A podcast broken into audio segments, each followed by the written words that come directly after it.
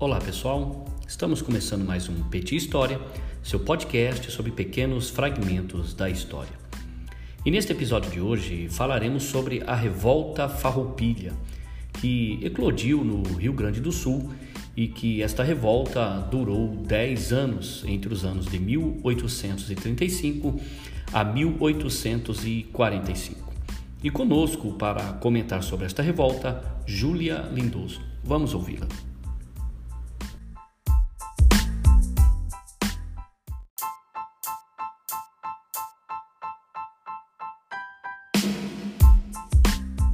Revolução Farroupilha, ou Guerra dos Farrapos, que ocorreu na província do Rio Grande do Sul e se passou entre 1835 e 1845, foi a mais elitista e longa de todas as revoltas regenciais, durando até o governo de Dom Pedro II. Essa revolta estava sob a coordenação dos grandes fazendeiros da região que tinham como objetivo garantir o lucro das estâncias e obter maior poder político e autonomia provincial. No início do século XIX, a carne, o sebo e o couro eram os principais produtos que movimentavam a economia da província. Entre eles, o charque, que era considerada uma comida de escravo, por se tratar de uma carne mais barata, era muito vendida para as regiões Nordeste e Sudeste, já que lá se concentravam as maiores fazendas de cultivo de café, algodão e os maiores engenhos de açúcar. Todavia, os charqueadores andavam muito insatisfeitos com os altos impostos que estavam sendo cobrados sobre o comércio do charque sulista. E isso acabou tornando o charque palatino mais barato, o que colaborou com o aumento da concorrência com a desvalorização do produto brasileiro. Isso acabou gerando um sentimento de insatisfação entre os grandes pecuaristas, o que acabou colaborando com o início da revolta. Outra reivindicação que esses fazendeiros faziam era a redução das taxas sobre o gado na fronteira do Uruguai. Queriam promover a livre circulação do gado entre esses dois países.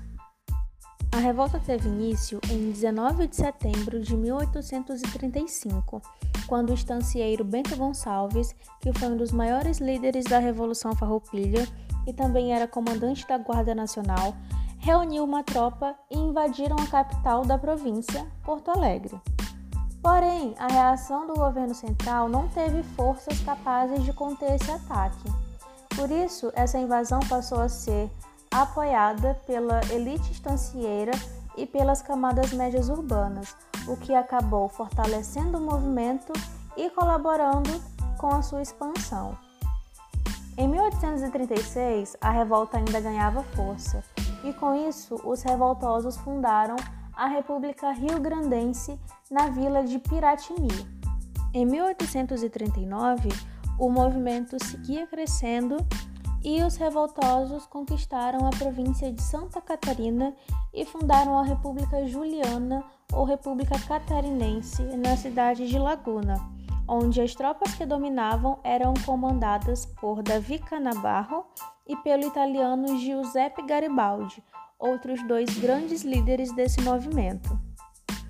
Em novembro de 1842, a revolução passou a ser contida quando Dom Pedro II nomeou Luiz Alves de Lima e Silva, o futuro Duque de Caxias, como presidente da província e chefe das tropas imperiais que começaram a combater e conter os avanços da revolta. O conflito chegou ao fim em 1845 com o Acordo de Paz de Poncho Verde, que foi feito entre as forças farroupilhas e as forças imperiais.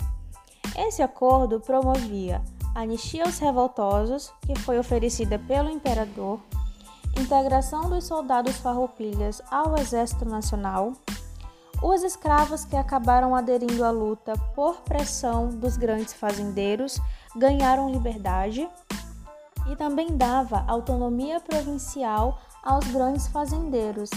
A partir daí, eles tinham poder para eleger o presidente da província.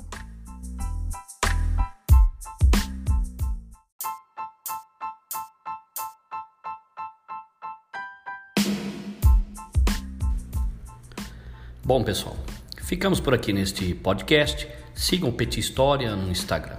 Eu sou o Cristiano Basílio do Petit História, com a participação de Júlia Lindoso. Até a próxima.